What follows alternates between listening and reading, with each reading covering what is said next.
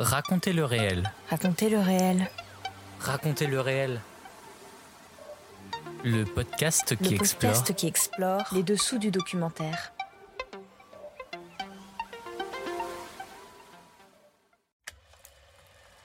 hors série, le FIPADOC continue.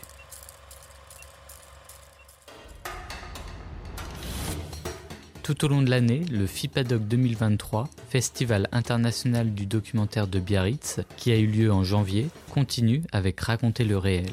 Nous sommes allés à la rencontre de 18 réalisateurs et réalisatrices qui ont été sélectionnés. Aujourd'hui, je reçois le réalisateur Noah Cohen qui vient nous présenter son premier film, un court métrage qui s'intitule Last Call, lauréat du prix Jeune Création du FIPADOC 2023 et visible sur le site internet brefcinéma.com.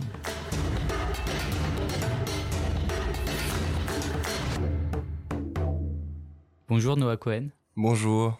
Pouvez-vous nous présenter donc euh, votre court métrage qui s'intitule Last Call?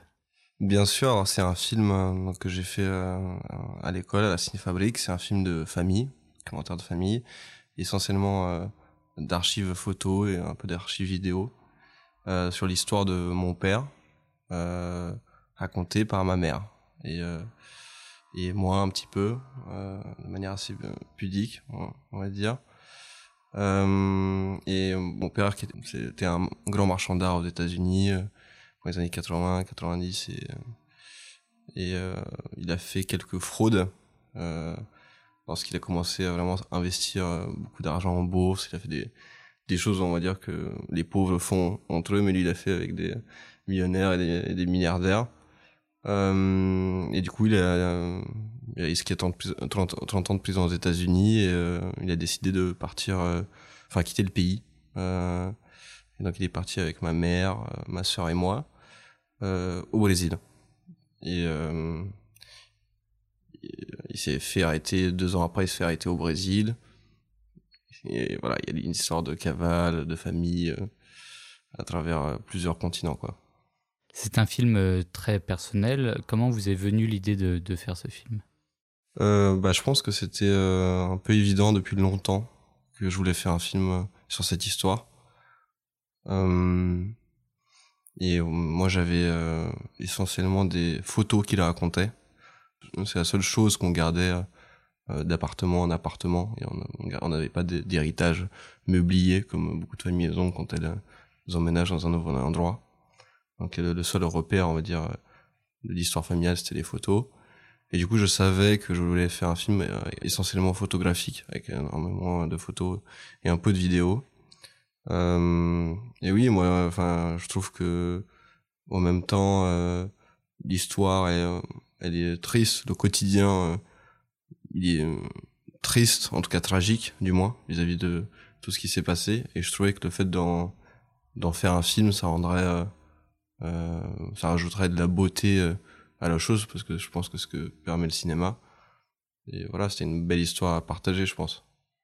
On écoute un extrait de votre documentaire Last Call, produit par la Cinéfabrique.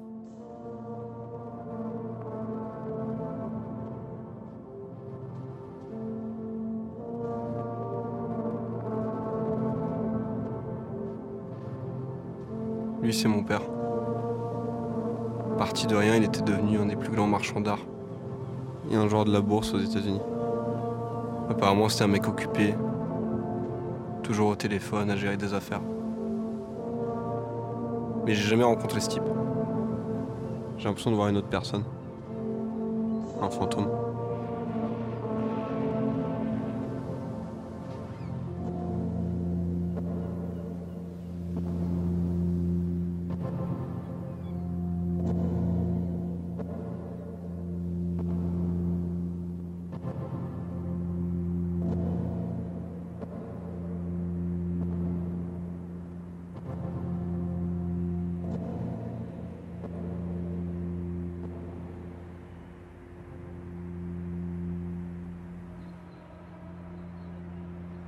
Met in 96. One day I was asked uh, to help in a, an exhibition in Los Angeles. So we went one day in his gallery So this was when I, you know, got to know him a little better. I really thought he was a very good looking man, and from that day on, we uh, stayed together.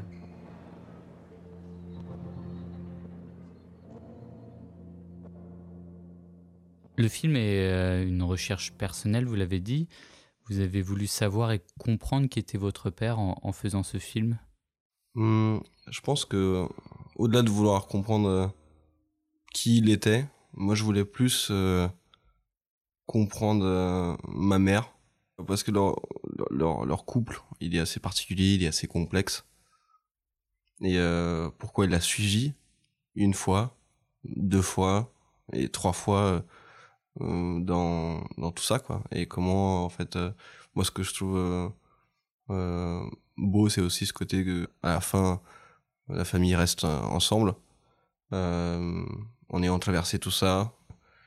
Et ouais, comment tu, comment tu vis, comment t'acceptes en tout cas de, comment tu continues à avancer quoi. Je pense que c'est plus ces questions-là de leur relation à eux, plutôt que euh, euh, plutôt de comprendre le, passé de mon père. moi, je savais euh, enfin beaucoup de choses euh, parce qu'il m'avait raconté et il n'y avait pas vraiment de tabou sur un sujet ou un autre de sa vie mais j'avais jamais vraiment parlé avec ma mère et du coup ça m'intéressait vachement de aussi de prendre justement le temps de l'écouter. Et, ouais et pour le coup ça peut-être de comprendre plus ouais. Et plus d'elle de son point de vue. Oui, puisque tout au long du documentaire, c'est votre mère qui raconte en majeure partie le récit. Euh, et en même temps, on sent aussi par vos petites euh, apparitions que c'est potentiellement aussi un message d'amour et de remerciement à votre mère, parce qu'elle elle, elle, a toujours été là pour vous, et pour vous éduquer, et pour essayer de subvenir à vos besoins. Mmh. Oui, euh, bon, c'est vrai que à l'écriture, en tout cas, c'est pas... Un truc qui me, qui me, paraissait en tout cas évident, en tout cas que je l'avais, je l'avais pas euh, formulé euh, dans ma pensée, c'est que le fait que le film il soit vraiment un message d'amour à, mes parents, euh, mais euh, je l'ai écrit de manière assez instinctive. Euh, et je pense que oui, ça, ça, ça, ressort forcément parce que c'est, assez sincère comme euh, sentiment que je ressens à leur égard. Il y a beaucoup d'amour et eux ils m'ont donné beaucoup.